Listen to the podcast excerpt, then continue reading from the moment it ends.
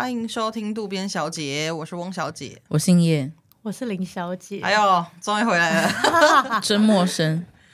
我两个月没录音了耶。对啊，你好，你好，啊、这么久啦？嗯，对，因为就是我们对 什么啦？因为我去之前，我们有一段时间也没录哦，然后我刚回来的一段时间也没录，所以我就翻阅一下，发现大概两个月。嗯，了解了解，好久，我好生疏哦。那来，要不要跟大家分享去哪里了呢？对啊，哪里野了？我就是那个月去了中国景德镇捏陶土，啊，好好好。现在景德镇的有些房子上捏出来没有啦？我们之前就有讲过，说林小姐回来之后要录一集交代她她去干什么这样子，然后她就是有接受这个邀约，所以我们今天就是要来聊她到景德镇去学陶土的。这整个历程，整个历程从一开始为什么到后来去了景德镇回来，嗯嗯、然后想要先呃，因为我们前面我觉得应该很多观众也是不太知道陶土这件事情在干嘛，就是可能对他就是想到的就是哦，英歌手拉坯这样子，就可能不没有很深入的了解。那所以想说，可以先请林小姐一开始先讲一下说，说哎，捏陶大概在做什么，还有你为什么会想要去。呃，接触这个东西，嗯、对对对对对。嗯，最一开始超级纯粹，就只是觉得好像蛮好玩的。你是说你坐在家里，突然就想说，陶好玩吗？想捏东西，没有，就是可能。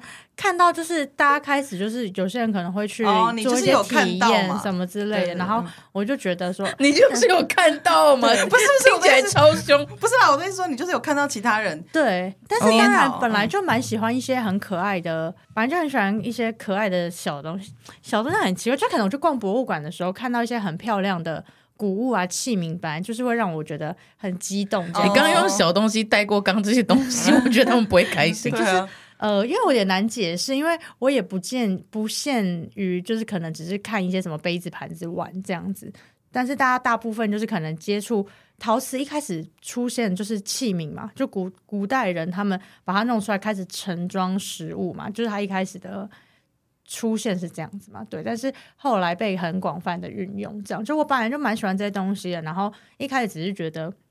好像蛮好玩的这样子，然后可是也很忙，没有去试。就是真的去做了之后，就发现哇，真的太赞，就真的很喜欢这个东西。我也从这里面找，不管是找到很多乐趣，也找到很多心灵的平静这样子。然后只是前期的时候都比较是可能每个月会抽一点时间去做这件事情，可是后来就是变成说去做这件事情的频率有越来越高。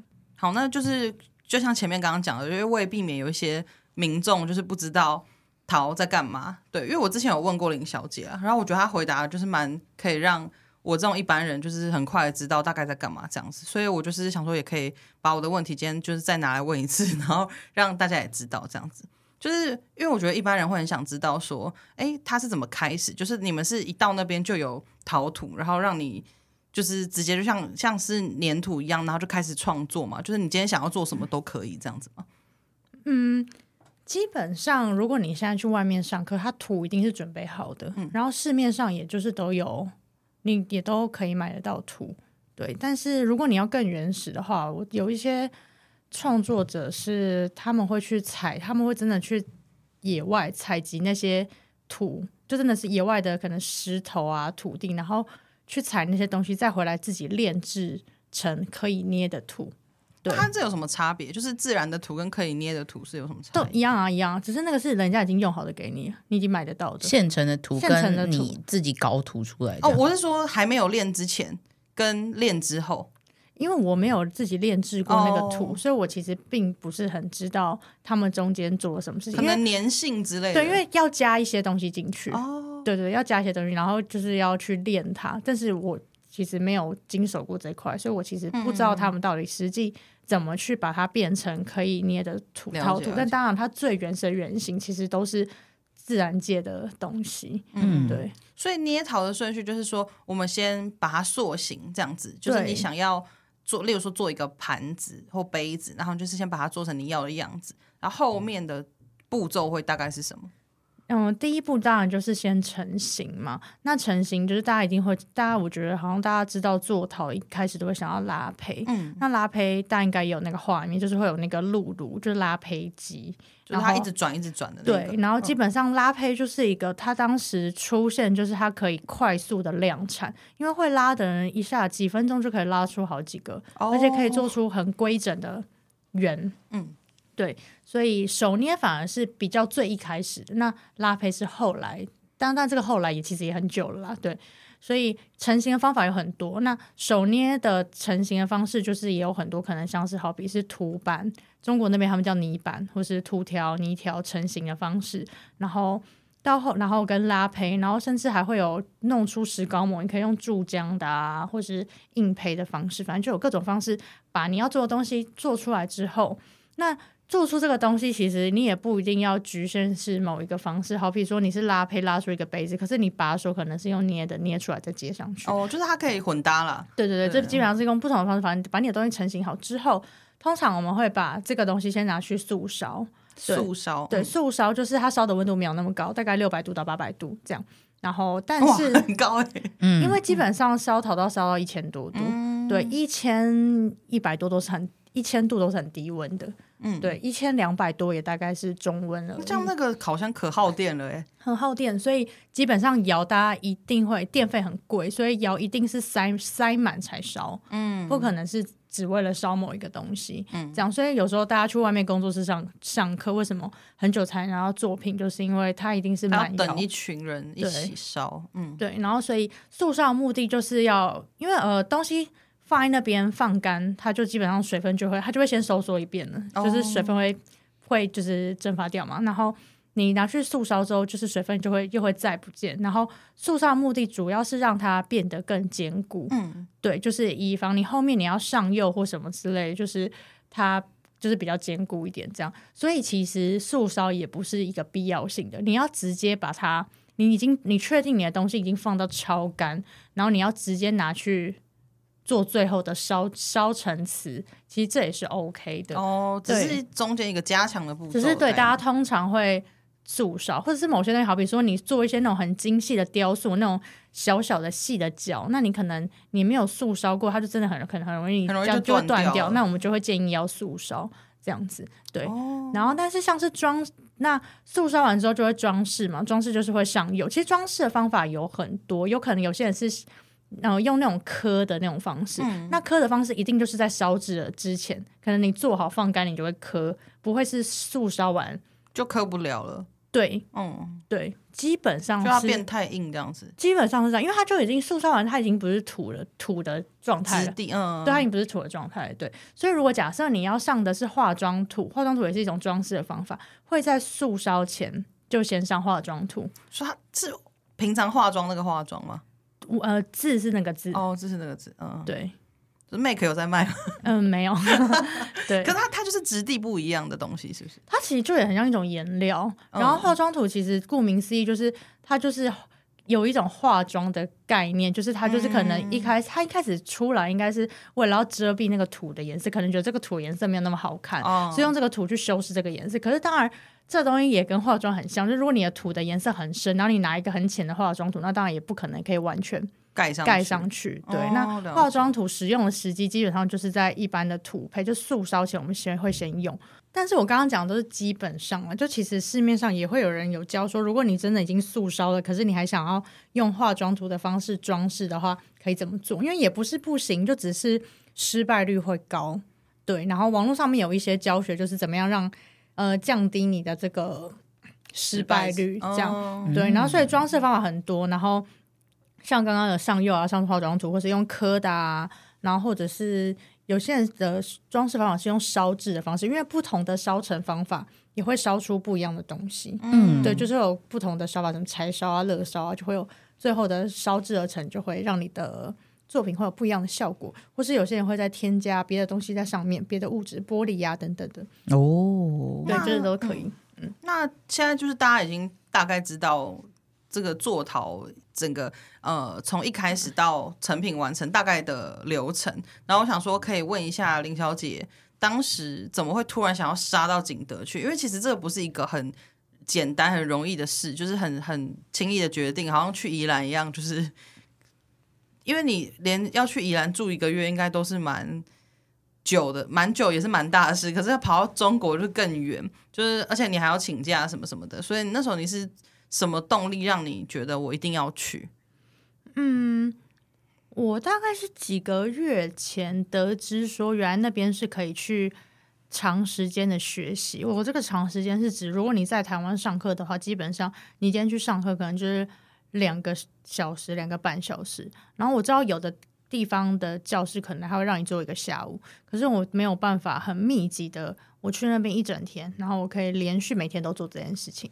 然后加上大家都知道景德镇是基本上在中国做陶瓷很有名。对，然后又历史很悠久。其实整个中国陶瓷本来就起源于起源于中国嘛，然后做那陶瓷的省份很多。可是景德镇应该是里面最开放、最包容，就是呃，你去那边学到东西，因为其他地方可能就是他们是不会开放说哦来教你这样子。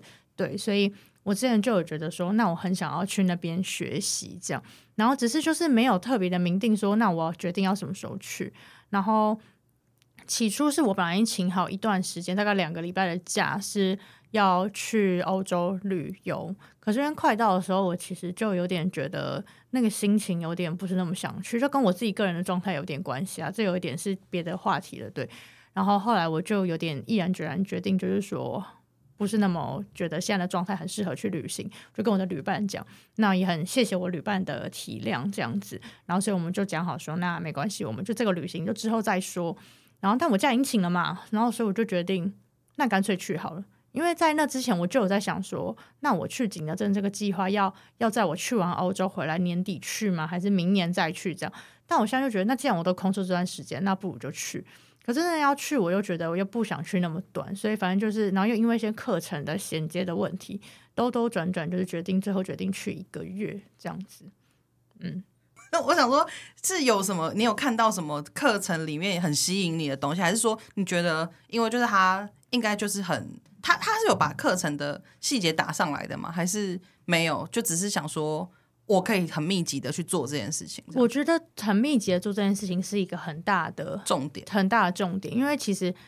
我有一部分是想学习的心，没错，因为我其实发现我对知识是有渴望的，但是 听起来可真怪。对，但是就是另一部分，就是我想要花一大段时间是很密集的，可以一直做这些事情，这样子。对，然后加上因为我在台北上，我在台北有拉胚，有手捏，但是我去手捏的那个教室是，我是我一直以来都是去上，我报的那个都是自由创作的班，所以。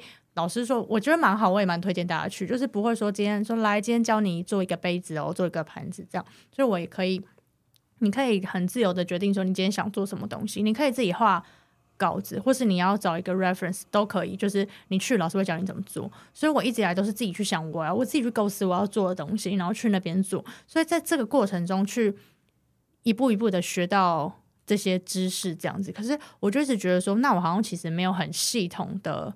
学过这些东西，所以我就决定，那我要去那边，可能从很基础的、很系统的去了解过一遍。虽然去之后就发现，其实有蛮多事情我好像本来就知道，就是从这些过程我都知道。但是也当然，同时我也学到了很多不一样的东西。就整个怎么讲？我觉得我整个被统整起来了。嗯，对，就是有些东西，哎，对，这个我知道，然后可是又得到一些东西，然后把这些东西结合在一起，有系统性的。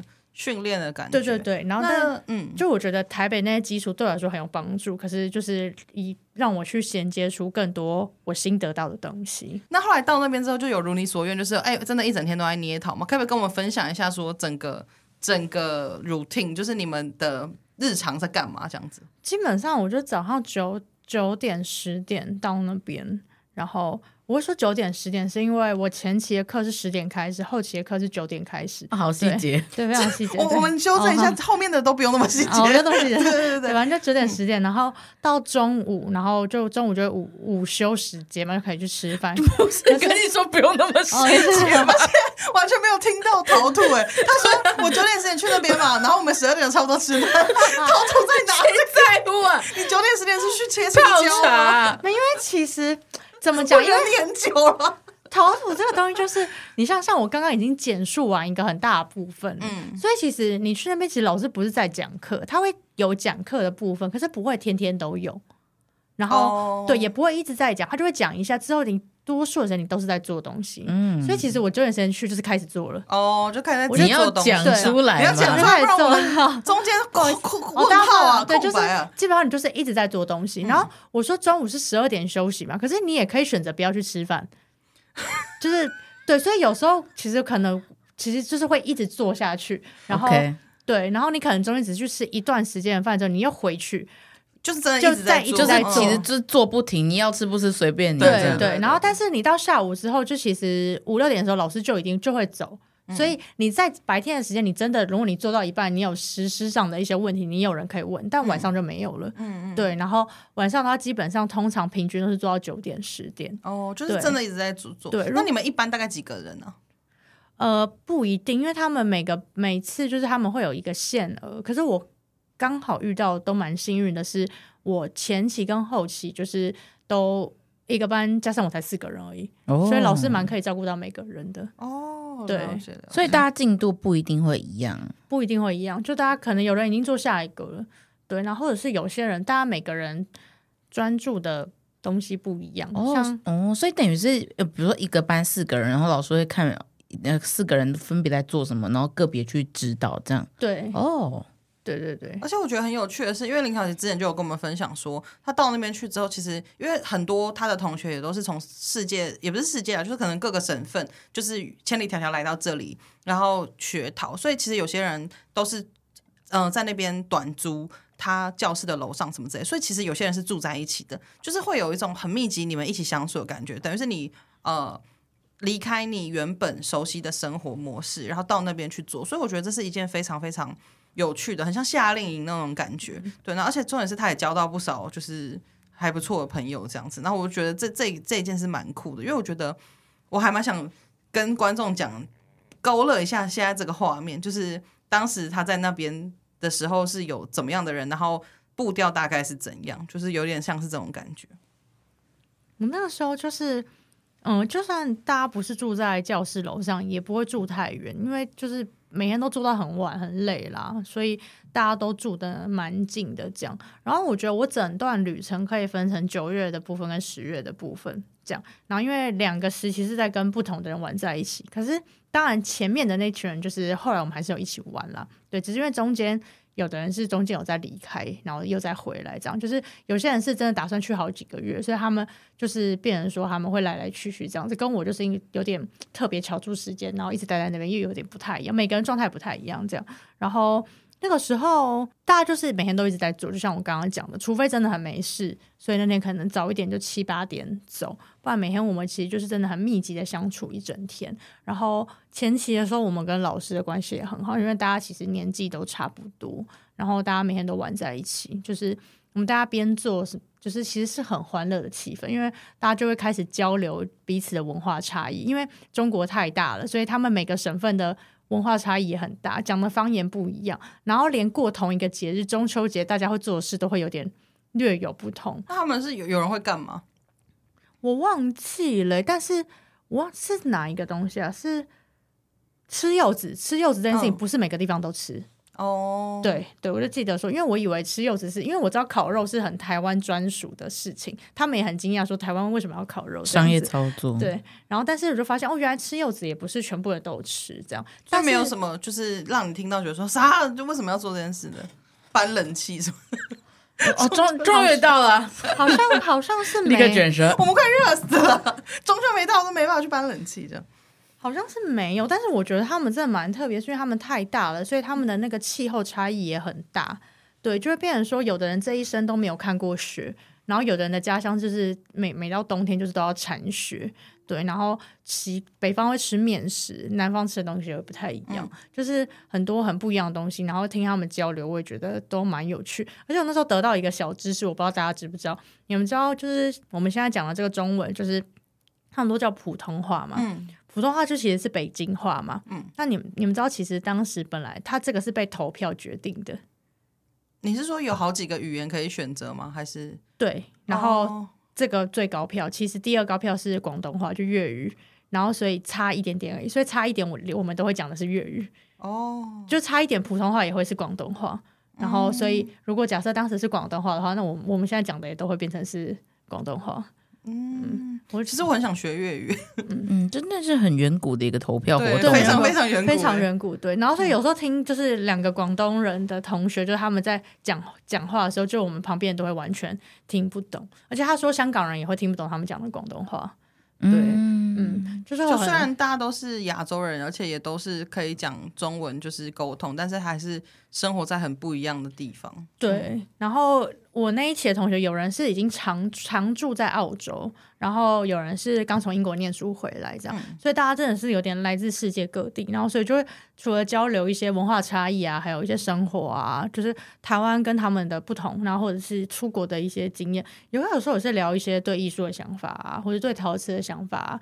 还有一些现在的现况啊，有时候也会聊一些明星啊，聊什么王力宏出轨啊 之类，就是就这些事情，就大家都他们他们都会知道，那都会聊这些东西这样。然后或者有时候就只是在聊天开玩笑，或是唱，每每天都放音乐唱歌，所以那个状态是很欢乐，就是很很像大学那种感觉。对，就我们手一直在做东西，可就一直在聊天这样子。对，就所以就是你你在那边感觉你不会觉得你是去。上课，虽然你有得到很超级多知识，嗯、可是其实你有点像是去那边跟一群朋友在做创作。嗯嗯，我觉得很赞的，因为一开始我们知道他要去中国的时候，我们本来一开始觉得说，哎、欸，会不会遇到一些呃，可能对于两岸的关系就是比较紧张啊？对，就是可能认同不太一样，然后是不是会遇到一些呃，可能不好相处的人什么之类？可是意外的，其实都。他们人都非常好，然后也就是感觉很合得来，我觉得这真的是蛮难得的。嗯，然后尤其是刚刚我讲的那一段，比较是我前期的生活嘛。那我后期的那段时间，十月份的时候。呃，虽然我说课也是走四四个人，可是因为楼下有一群人在拉胚，就是他们是另外一个，听起来感觉他们是不请自来。那群 那那楼下怎么有人在拉胚啊？那群在拉胚的人就是另外一个班的人。嗯、然后因为某一次有一次就是有一个坑烧的活动，对。超无聊，补充这个哎，就他们就会有坑烧的活动，就是反正就是把那砖坑烧，就把砖头全部围起来，然后拿素胚，素胚就是有素烧过的胚，然后放到里面直接烧，就是为了要让那个落灰就是落在那个上面，就有个效果这样子。对，但是坑烧的温度很低，所以它还无法烧成瓷。烧完之后，他们还要再上透明，又再拿去电窑再烧一次。对。好，然后反正就有这个坑烧活动，然后每次坑烧活动，他们就会可能叫一些那种串烧、烤肉、烤鸡，然后啤酒，就是会有一个。这种类似很同欢的活动，这样，然后因为这个活动，我就跟我就跟什么、啊？就是有一种哦，可能有火吧，对，有火，对，因为有火，对，就讲萤火晚会的概念，嗯、可是没有搞得那么盛大一些，因为也没有真的这么多人。那跳第一支舞？那嗯，不会，不会，不会，没有，没有真的，就是不会有说我们现在这个时有主持人或什么，就只是大家在那边吃东西这样子，开开心心。然后，对对对，然后因为这样，我就认识了楼下在拉胚的那一群人，黑人，对对对，所以就是主要是这样，所以我第二段时间就是也认识到。有点更更多人这样子，然后那个时候就是我觉得对我来说是很那天对我来讲很难忘，因为那个时候我其实那个时候就是我就在那边，然后跟两个人一开始我就跟两个人聊天，然后就发现他们对我是台湾人这件事情感到非常有兴趣，嗯，然后就发现他们两个超爱台湾，对，就爱到不行，就是。对我们的民主啊、自由啊这些事情，就是他们是觉得很棒的。嗯、然后甚至还有我们通过同文这件事情，然后他们就跟我们聊了很多在他们那边发生的事啊。然后我就觉得，那我也讲了我们这边发生的事。然后我觉得我们彼此的冲击都会很大，因为我们知道他们那边发生一些事情，他们也知道我们。他们墙外的生活是怎么样？可是你真的有一个人活生生在你前面面前跟你说事情是怎么样的时候，我觉得我们彼此应该都会有一种很大的冲击感。对，然后，然后那时候他们就是还跟我们说，希望台湾要沉下去啊之类。就我其实自己听了觉得蛮感伤的。对，然后而且我就发现，其实我们大家就是共享一部分的文化，就其实有些个性或是一些。情感什么是很雷同的，可是，在过着超级不一样的的生活，对，然后小时候大家听都听华语歌曲，然后他们也都看看台湾电影，甚至有一个人他超喜欢杨德昌跟侯孝贤，然后他也听伤心欲绝，就是完全在听一些台湾、嗯、台湾乐团这样子。对，就是，然后我就觉得我觉得我们没有什么差异啊，然后也都是就是这个世代的年轻人也背负着一些这个世代给我们的压力，可是。我们就只隔着一个海峡，但是过一个真的是过了一个超不一样的生活，这样。然后其中一个人就是他是同性恋嘛，然后他就说他我忘记那前前情讲，反正总之他那时候在某一个省份附近还是什么的，然后他那时候就说听说那附近当时有一个同性恋集中营，他当时就很担心很害怕自己会被抓到那边，然后我就有点不敢想象，原来这个事情还还还还在持续，对，还在持续，对，然后。然后就他就他们就说，他们像他们现在这样子的年轻人其实很多，可是其实也真的是少数。对，真的是。等一下，这前后两句有点奇怪。其实很多，可是也是少数。就是说，这样的人越来越多了，可是你要说整整体人口来说还是少数，所以对他们来说，抱持的这些想法，或是他们觉得要改革、要进步的这些东西，就其实是很孤独的。嗯，对，这条路是很孤独的。然后我觉得我在那边很开心的一件事，还有的一件事情是在于说，其实我。我并不确定是不是每个人都觉得台湾是台湾，中国是中国。可是没有一个人，真的没有一个人会来跟我说台湾就是中国的，就没有一个人会在我面前想要讲这样的话。所以有些人聊到这个议题的时候，他们会说他们不，他们就是可能会就。不讲什么，或者或者说他们不太喜欢聊这些议题，可是他们超尊重这件事情，就是每他们都觉得说你有你的想法，我有我的想法，但我们尊重彼此就好了。就是大家都是一个很好的交流，就是没有没有人会想要，不管是政治的议题还是别的议题，都不会有人试图想要去说服你他是对的，而且也不会有人想要过度的去探你的隐私。就是大家是一个非是一大群非常有边界感的人，对，所以我觉得在那个环境，就是你会觉得很舒服，所以你不会。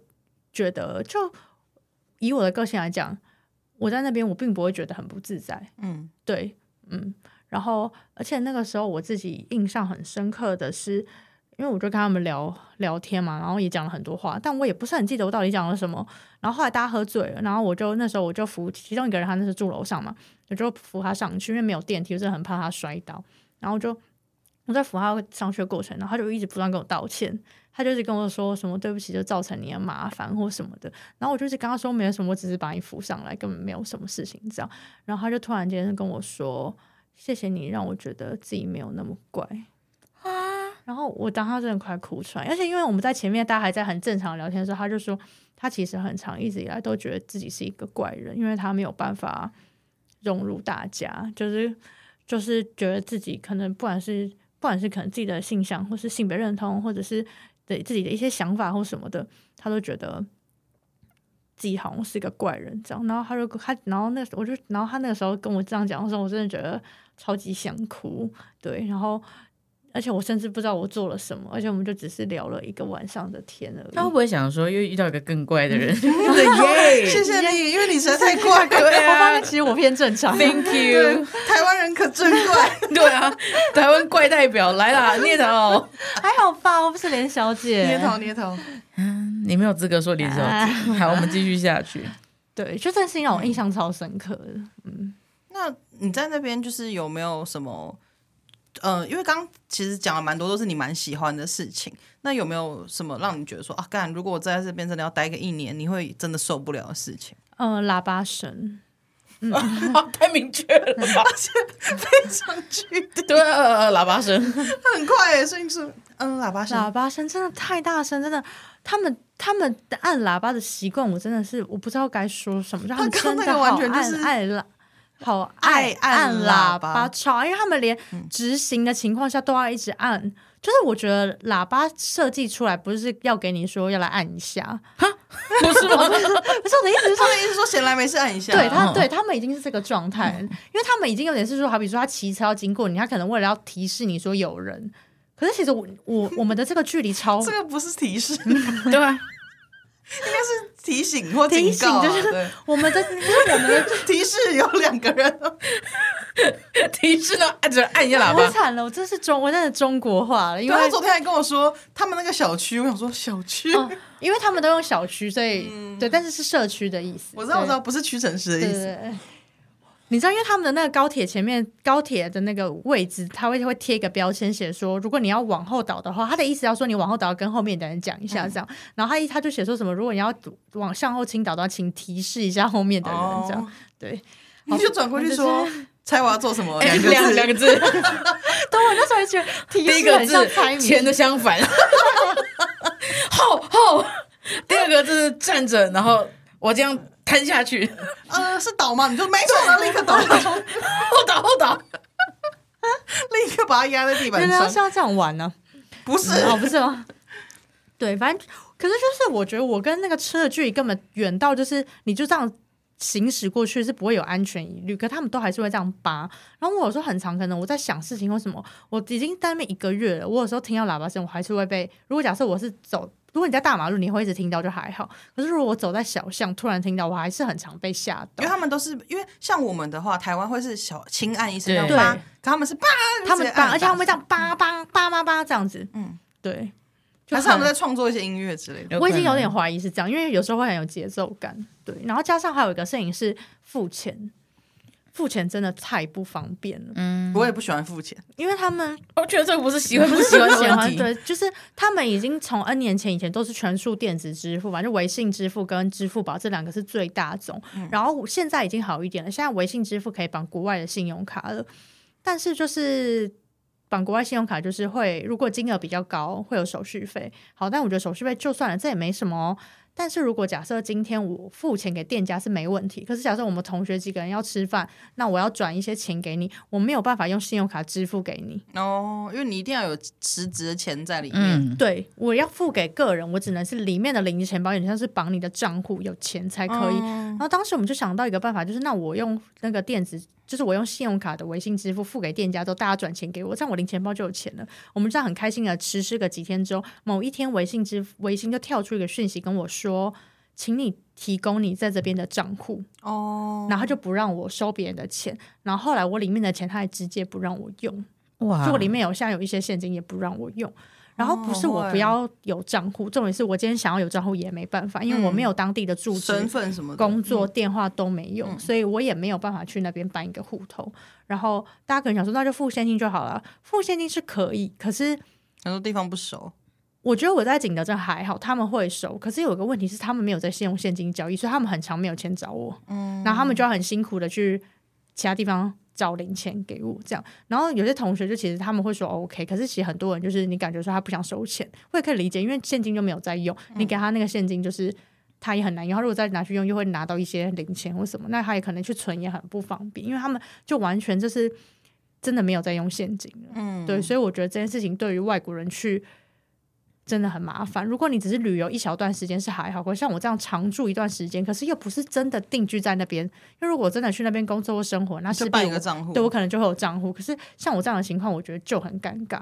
所以我每次付钱都要想说，这次会成功吗？嗯。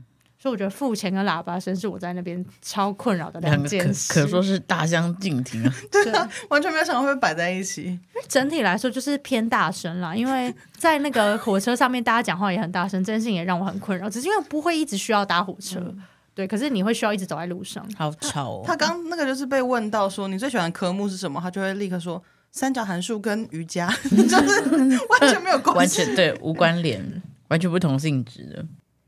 那我想问说，就你这样去了一趟之后回来，你是推荐这个课程的吗？如果说今天有一些其他人想要去的话，你有什么建议跟提醒会需要提供给他们吗？我是推荐的，可是我也不会就说就是要去，因为我觉得主要是要看你对这件事情的目的跟期待是什么。嗯，如果你是完全没有做过陶土的人，然后你又是台湾人，那我建议你就是在台湾先接触一下。因为除非你超级冒险，就是你有很多时间，你没有请假问题，你也没有经济上面的问题，你就是想去那边好好的学，那没问题。但如果你是有这些这些其他我上述讲的这些的话，我觉得其实蛮建议你可以在台湾先接触一段时间，因为先了解一下你是不是真的喜欢或是有兴趣，这样子。对，那如果你是像我一样有接触过一段时间的，然后你已经蛮明确知道说你是要去那边学什么东西，就是你可能有特别想要钻研的某一个技法，或是某一些事情你没有办法做到，你想去那边做，因为像好比说那边的产出作品的速度很快，因为那边太多人在做这个东西，所以窑也很多，然后加上它的产业链的结构非常完整，所以你不管是想要学整个制陶的哪一个细节，你在那边都学得到。如果说你是目的性很明确要去的话，那我觉得我会觉得蛮建议的。那如果你是已经完全很成熟的创作者的话，那我觉得就要再考虑一下，因为就是你有没有那么需要去那边上课？嗯，对，等于该会的差不多也都会。对，但是你。也许你可能是某一个地方比较弱，你想要去补强，专门去上那课，这样我觉得是 OK 的。因为如果你是已经非常厉害的创作者的话，我会觉得你还是可以去。可是你可能就不是用上课的方式，因为你其实可以去那边找一个地方，嗯、去跟当地的艺术家交流啊，然后狂做狂烧。对对对对对，嗯、类似是这样子。然后或是找一些老师傅啊，或什么。所以我觉得你在不同的状态，跟你想要得到不同的东西，我会觉得呃，去那边要采取的生活模式会不太一样。嗯，对。所以整体来说，你是喜欢这次进修之旅的？非常喜欢，因为我觉得除了在做陶这件事情上面，就是让我我自己觉得我得到很大的进步以外，然后就也交到很多朋友，交到很多朋友的这个过程，我是觉得我在他们身上学到很多东西。嗯，嗯，加上呃，好难得会有可以我连续一个月，我每天醒来，我只要做，我人生好像只剩做陶土这件事情，嗯、没有别的事情了。然后。我的后半段的时间，甚至是在村子里面，就我的教室外面，前面就是一片那种草啊、田啊、河啊。然后我回家的有大概要走十几分的路，都是分钟的路，是没有路灯的。然后我要晚上我要开手电筒才能回家的那种。然后会听到一些鸡叫声，就是你真的回归到很，也没有到很原始，但是真的是乡村生活。对，嗯、就是我觉得很很少会有这种体验了。对。但景景德镇整体治安是好的，我觉得蛮好的。嗯，对，而且我觉得不知道是不是大家在这边，就是可能因为刚好我接触到的这一块人嘛，就是做陶瓷的很多，做艺术创作创作者的人很多，所以我觉得大家是一个很有生命力的状态，因为大家比较不像是在公司被摧残的社畜。哦，我吗？还有我，嗯，对，就有点 就有点比较不是那个，虽然。他说：“对他超没礼貌。”不是啊，我不是说你们，我觉得没关系，他就是这样。可是你们这，你们懂我那个意思？就是我不懂啊，什么东西？我就看你怎么圆啊。哎，没有了，我懂了。对，虽然不是社畜说话，就是做做艺术创作也很辛苦，就是很多人可能就其实也，知道就过得很穷，什么就大家印象中呢，也是很多人是这样的人。没可是社畜也很穷啊。对，但就是哎，真的，就大家的那个状态是，我觉得跟就是。你每天要去上班，真的是就是的那个感觉不太一样。然后因为那边会有一大群是这样的人，哦、对。然后我觉得这好像也是因为我遇到的这些人，就是跟大家会印象中会觉得在网络上面翻墙过来骂我们的中国人，就是完全不一样。哦、对对对对，就是我我我觉得真的有差哎、欸，就是他们学陶，就是可能也比较呃心思也比较细腻之类。嗯、不是说每个人都这样，可是就是我觉得，因为学陶基本上就是要有耐心。如果你没有耐心，你你很难。我觉得应该是说，就是对某个东西有兴趣，然后到呃浓厚到去上这个课程，基本上已经做出一个分类了啦。嗯嗯，所以你自然也不会遇到那些网络上的翻墙酸民。我觉得比较大的可能性是这样子。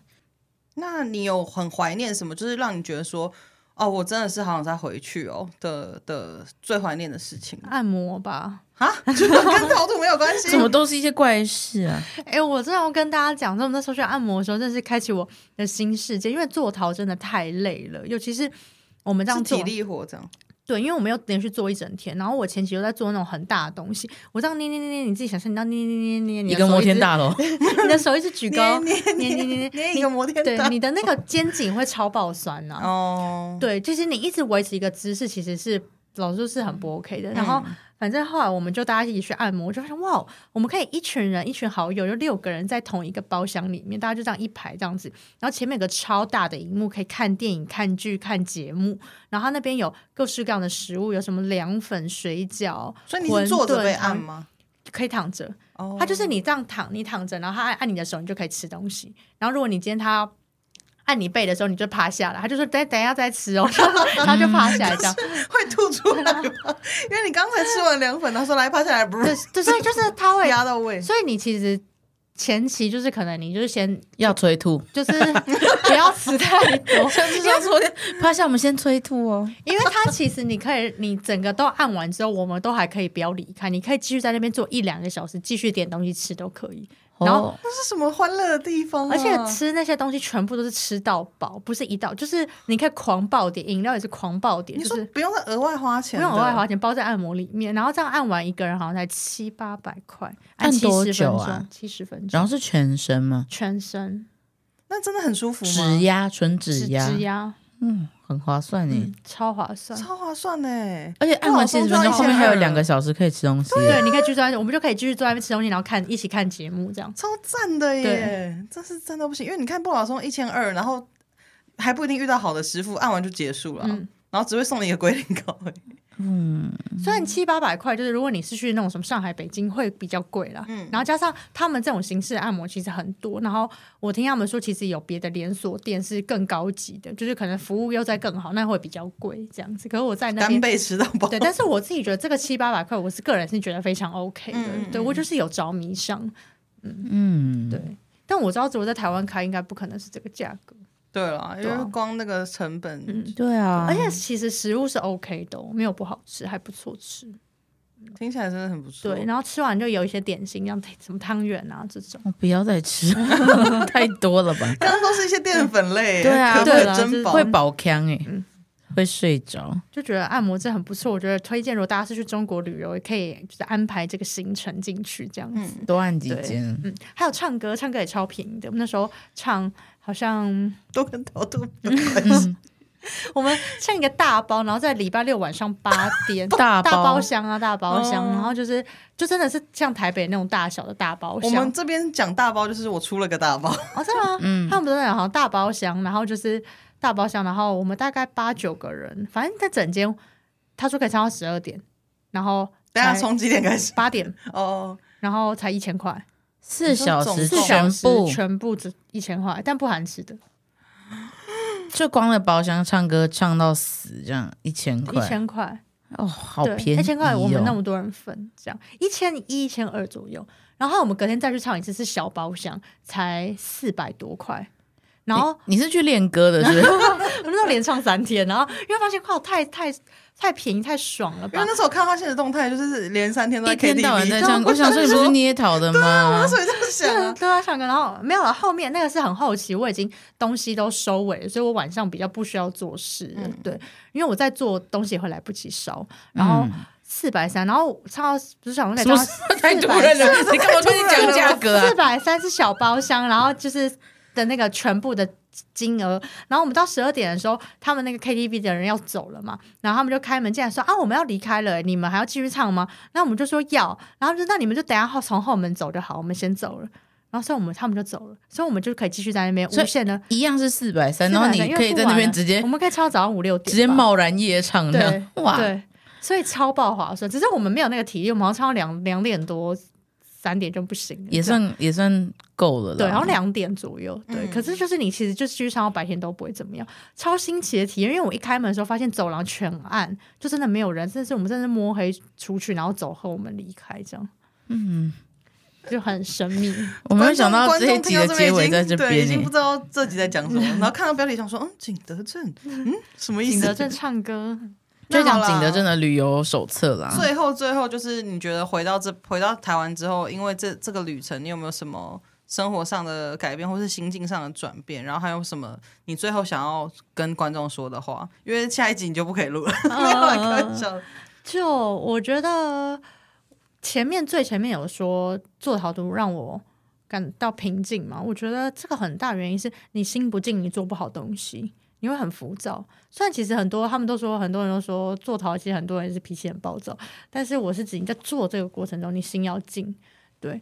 然后，而且制陶，我们刚刚有讲环节很多嘛，从成型啊、装饰啊、烧制啊，每一个环节都可能导致你的作品失败。你可能哪个地方没有用好，你可能最后就裂开了。你连烧窑放在窑的不同的位置，它可能窑都会有温差，那可能温度不到就烧不出你要的样子，或是温度。太高或什么，就是每一个环节都非常的重要。加上你希望这个釉是怎么样？可是这个釉在这个窑，它的那个升温曲线可能没有办法烧出你要的那个效果，或是你不同的釉叠在一起，又会烧出不同的东西。就是这个做陶这件事情，就是会一直。你当然你的经验越多，可以降低你的失败率。可是做陶这件事情，就是会一直充满各式各样的不在你预期之内的意外。然后我是一个。一直很想要掌控我生活的一个人，就是我比较不能接受说事情不在我预期之内。就我希望我是安排好的事情都可以按照这件事情走，可是做陶这件事情就是没有办法。所以在这在这件事情上面，就是我一直在练习，说我要去接受说生命中会有一些意外，会有一些事情是不在你掌控内的。可是其实不一定那么糟，就其实它可能不是你预期那样。可是其实嗯，你后来看看就发现，其实也蛮好看的嘛。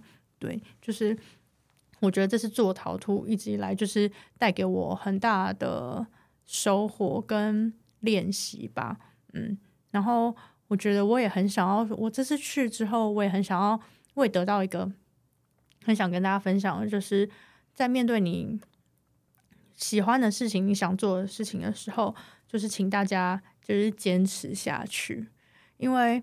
我常常那时候在做很多很大的东西，当然跟那种有些人做那种要做两三个月那种大小，当然也是不一样，没有错。可是我在那边做一些很大的东西，很长，一做就是十几个小时，才只是把这个东西成型，我都不包含后面的装饰。然后你在过做的过程中，你很常会很会觉得说，我真的有办法把这个东西做出来吗？然后在那个发展的过程，就觉得跟你想象中的样子还离得好远，你根本没有办法想象它怎么变成你心中你想要创作的那个样子。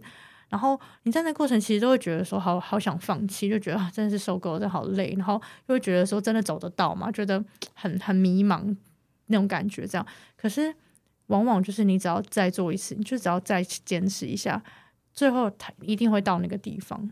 嗯，所以我觉得，我觉得坚持不是要你坚持一定要成功，而是坚持把这个事情做下去，你一定会有收获。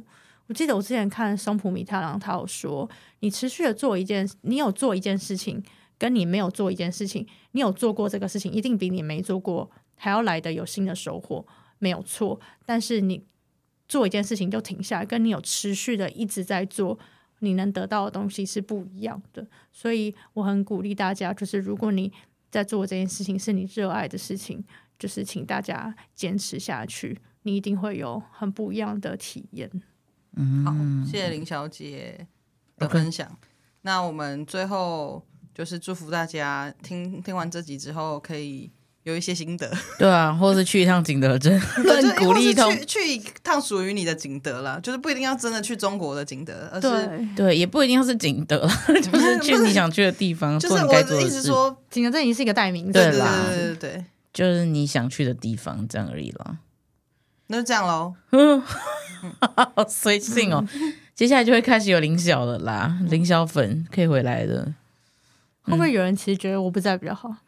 那也没办法，但我就是要在这，我觉得应该不会，应该不会啊，就是要三个人啊。对啊，不然我们连那个简介都要改，多麻烦啊！对啊，不行，你还是回来好了。好了，那如果喜欢今天内容的话，欢迎去各大 podcast 平台上订阅我们，然后 Apple Podcast 跟 Spotify 上面可以留下五星评论。那我们就下次见喽，拜拜，拜拜，拜拜。